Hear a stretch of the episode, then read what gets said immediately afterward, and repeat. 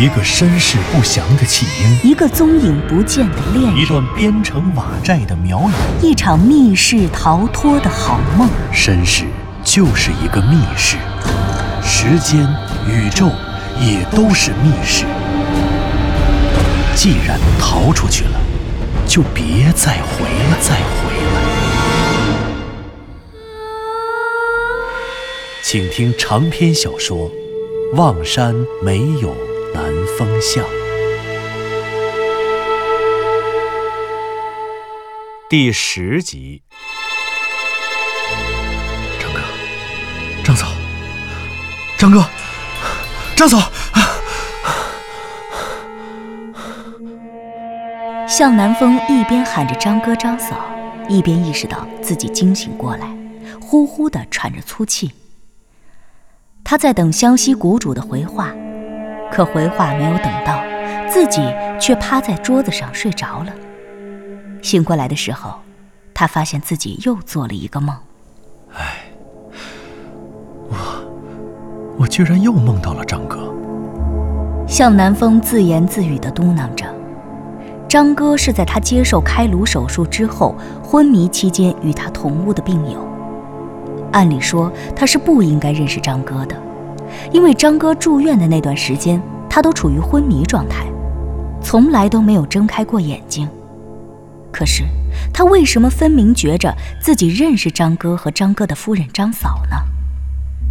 医生的解释是，这说明他当时的状态并非医学意义上真正的昏迷，而是处于介乎昏迷与睡眠间的某种模糊状态。在外人看来，他没有苏醒，可对他自己来说，他虽然没有睁眼，但是却能够通过同屋里张哥张嫂两人的对话，不断加深对他们的认识。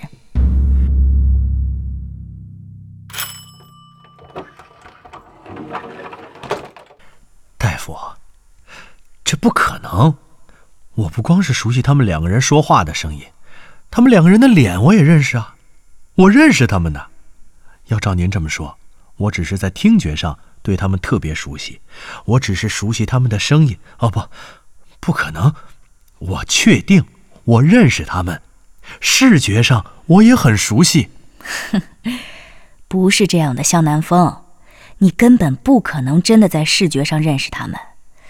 我给你捋一下啊，事实上应该是这样的：大脑呢很奇妙，你接受手术以后，在我们看来你一直昏迷，但其实你可能已经醒了一段时间了，只是这会儿你的意识还不足以自主支配自己的身体。这段时间呢，你听见他们的对话。而且反反复复的会听到他们的对话，所以你很熟悉他们的声音。当你真的醒过来，睁开眼的时候，这个你熟悉的声音又一次响起的时候，你在那一瞬间把你刚刚看到的视觉形象和你脑子里一直就有的、已经非常熟悉的听觉形象相关联。这个关联形成的速度非常快，快到你自己都没有意识到。然后，张哥和张嫂这两个人立刻就形成了一个视觉和听觉相叠加的完整形象。你误以为这个形象是很早以前的，你昏迷的时候就建立起来的，其实这是一种错觉。这，可是这怎么可能？张哥藏身份证，这我总不能是听着声音就知道了吧？这个，你说的这个问题呢，我虽然无法给你解释。但我敢肯定，这个事儿你也一定是听来的。至于是怎么听到的，怎么听来的，虽然我不知道，但是你真的不用再纠结这个问题了。这是一个小概率事件，是一系列小概率事件综合在一起的结果。你这种心理活动呢，很正常。你做了一个非常非常清楚，而且令你非常留恋的梦，这不稀奇。我们每个人都可能做一场好梦，然后梦醒时分，发现梦比现实更好，或者单纯是梦实在是太好了，不想从梦里走出来了。你想想，你以前有没有过这样的经历？肯定有，因为你太喜欢这个梦了，你不想走出来，所以你自己就会无意识的选择有利于这个梦是现实的因素。你这是一种无意识的、潜意识的人工选择，是很正常的生理现象。这可不能说明这梦就是真的。向南风昏昏沉沉的坐在电脑前，梦里张哥和张嫂的面孔渐渐地淡出，他又一次从一个短暂的梦境回到了现实。白天，他出院之前与医生的最后对话就是这样的。他觉得，自己与所有经历脑外伤的患者都不一样。当别人在出院前纠结于自己的术后恢复，没完没了地向医生咨询各种医学专业问题和后续治疗计划的时候，自己却试图向包括医生在内的所有人证实自己的梦是真实存在的。向南风想着想着，自己乐了出来。哈哈，最近这几天。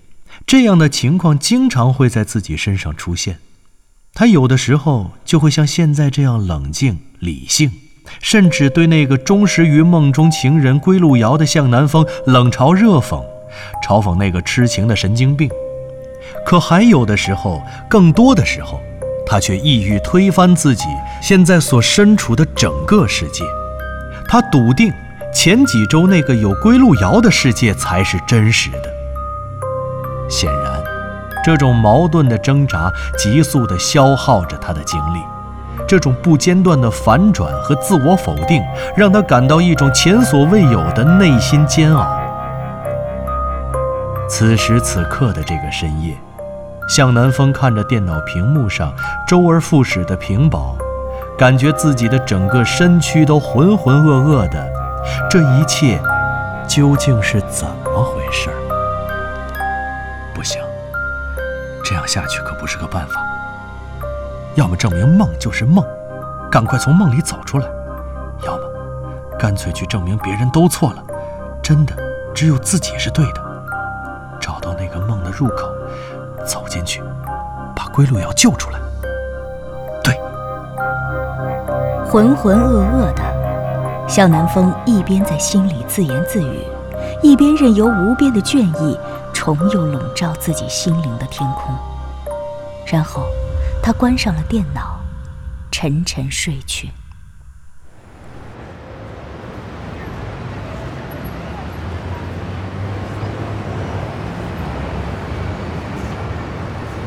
一月一日的太阳照常升起，这是向南风回到单身宿舍看到的第一次日出。这是一种对他和对大多数城市年轻人比较反常的生活体验。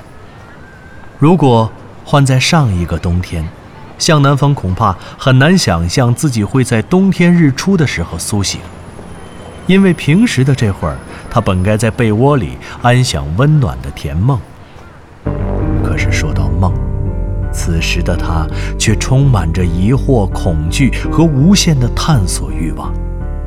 昨晚梦到病友张哥的那个梦，他已经忘了，但显然那个有归路遥的梦，却还是恍若触手可及。今天，他很早就苏醒了，他在黎明来临之前，就坐在房间里面向东方的那扇窗户前，喝着咖啡，仿佛从内心深处渴望着朝阳就在他面前扯破无边的黑夜。而当这一刻真的来临的时候，向南风已经走出了家门，走在了他熟悉的城市街道上，踏上了一条在世人眼中都未知的癫狂的路。真的有这样一条路吗？向南风自己也不知道。他不知道湘西谷主的胡言乱语究竟是不是真的，可他仍旧觉着。未来，哪怕是梦中的归路遥，他也该试试看，尝试着证明一下自己的梦和归路遥究竟是不是真的。如果尝试了，发现确实是幻觉，是假的，那干脆也好死心塌地的过日子。可是，这事儿又该怎么去证明呢？很简单，真的。真的很简单。其实只需要一一验证梦里的信息和符号是否在现实生活中也客观存在，就足够了。对，就该这么干，不必再纠结于医院里的所听所闻了。在医院之外，毕竟向南风梦里发生的事，基本都发生在外面。所谓的那场梦境，有着一个完整的城市环境。向南风每天都送归路遥回家，在那条所谓的回家路上，路上的街道，街道上的一切，这些总不可能也是向南风在昏迷与睡眠中听到的。毕竟所有人都坚称，这四十六天中，向南风确实没有下过床，更是寸步也没有离开过医院。既然这样。他绝对不可能听到数公里外如此详尽的地理信息。也就是说，如果这一切真的就是一场精心完成的好梦，梦里的信息将会是向南风从既往生活经验和人生经历中挪用来的，这些信息都是拼贴来的。那在现实世界里，则绝不可能存在这样一条完整的路。涵盖所有拼贴而成的信息，就像湘西谷主说的：“梦，并不是虚构的，梦原本就是一种真实客观的存在，它是异次元世界中你的存在投射到你所存在的四维空间中，你脑海里的影像。那么反过来，如果向南风能够证明这条回家路上的信息的真实性。”他就能够证实，湘西谷主那看似荒诞的论点，或许真的具有某种特殊的可能性。而对于他自己而言，更重要的意义在于，他将拥有一个理由去支持他去寻找、解救自己的梦中情人。因为，如果归路遥真的存在，他就必须找到通往那个彼岸世界的通途。牧歌幼儿园是向南风梦中情人归路遥工作的地方。在梦里，归路遥可是在这所幼儿园当幼教老师的。还有，城南的雍家村是归路遥的家，梦里归路遥就住在那里。这两个梦里的地方，向南风可都还记着。而且更重要的是，这两个地方。向南风可以肯定，自己至少在车祸之前从来也没有去过，甚至他都没有听说过。望山市这么大，向南风平时生活和工作大多都在市中区和北城的几个区，南城的幼儿园和城郊的雍家村方向，他肯定没去过。那么，如果归路遥真的存在，那牧歌幼儿园和雍家村在现实世界中也应该是存在的，而且在梦里，向南风几乎每天都会在下班后从位于市中心的电视台坐车去牧歌幼儿园接归路遥下班，然后两个人一起走路步行到雍家村。从电视台到牧歌幼儿园是一条主干线，这条主干线是一条城市快速路。这里，向南风以前采访倒是走过几次，但记忆里，牧歌幼儿园的位置位于这条城市快速路东边的另一个街区。这里有一条小街和城市快速路相平行，从这条街到雍家村的路，向南风以前是从来没走过的。而在所谓的梦里。两人恋爱的这段时间，向南风每天都会往返于这条小街上。在他的记忆里，甚至连这条街上哪里有个下水井，哪里有个什么样的垃圾桶，都记得清清楚楚。向南风想，如果归路遥确实只是一个梦，那梦里的这些信息，这些相应的地理坐标，也一定都是他自己虚构。或者是从其他记忆中挪用的。如果这样的话，城南的城市快速路东就不该存在这样一条小街。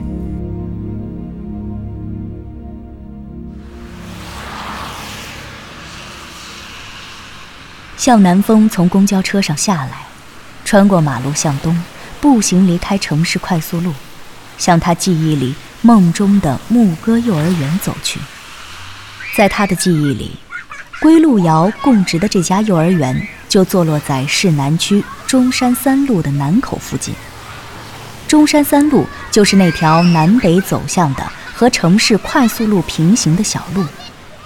这条路的南口附近有两个相邻的老小区，从建筑的样式和墙体的新旧程度看，像是上世纪九十年代建成的。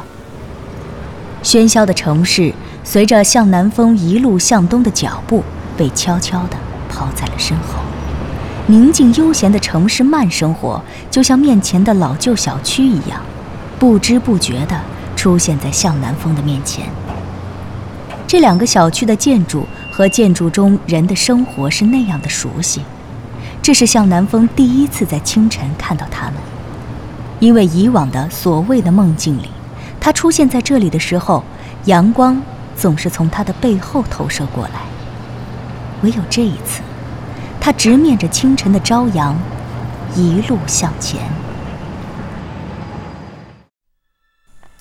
两座小区之间是一条长长的、幽静的窄巷，窄巷被小区矮矮的围墙夹在中间。窄巷的远处，路随着围墙方向的改变而改变着。向南风的视线就此被围墙阻挡。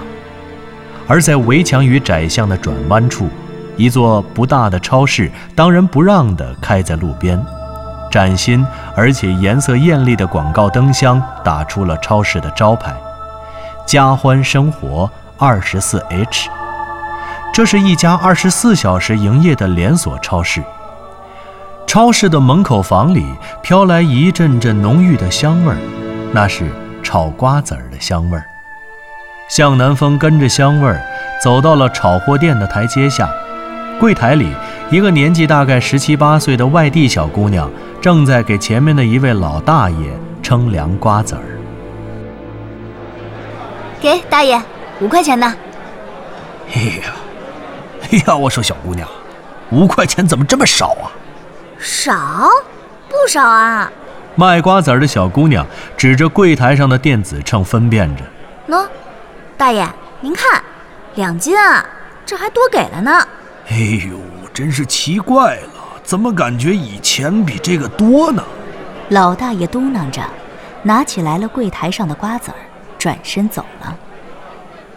小姑娘看着站在柜台前满脸狐疑的向南风，显然，她不知道向南风在想什么，只是把他当成了下一位主顾。你买什么口味的？奶油的还是原味的？我，小姑娘的问话惊醒了刚要陷入回忆的向南风。向南风不记着自己是不是见过这个卖瓜子儿的小姑娘了，但他可以肯定的是，这家超市、这家炒货店，他清楚地记着，而且特别是这里的瓜子儿，他在所谓的梦里还陪着路遥光顾过两次。路遥最喜欢他家的原味瓜子了。每次他陪路遥买瓜子，都是路遥站上台阶对着柜台去买，而他则站在台阶底下左顾右盼。所以，在他的印象里，他从来没有注意过卖瓜子的人是这位姑娘吗？或者是其他什么人？可是向南风觉着，他总该记着些什么，而且他似乎是遗漏了些什么。嘿，你买不买瓜子儿啊？今天店里就我一个人，你要不买的话，我还得去后面忙活呢。哦，买买买，我买，给我来一斤原味的瓜子儿。啊，对了，姑娘，我问你，你有没有印象，有个女孩子，看起来比你大个三四岁，她经常晚上下班的时候来你这儿买瓜子儿。这，这我可就记不住了。晚上下班那点儿买瓜子的人多得很，不知道。嗯，女孩说着，把称好的瓜子递了过来，给一斤，两块五。两块五，是不是涨钱了？向南风并没有思索，他一边掏钱，一边很自然的脱口而出：“啊，啊，没有，就是上周两块，上周做特价，平时都是两块五。女孩说着，指了指柜台后面的一块被扯下来的红色条幅，那条幅上清楚地写着：“瓜子特价，两元一斤。”天哪，这不可能，这不可能啊！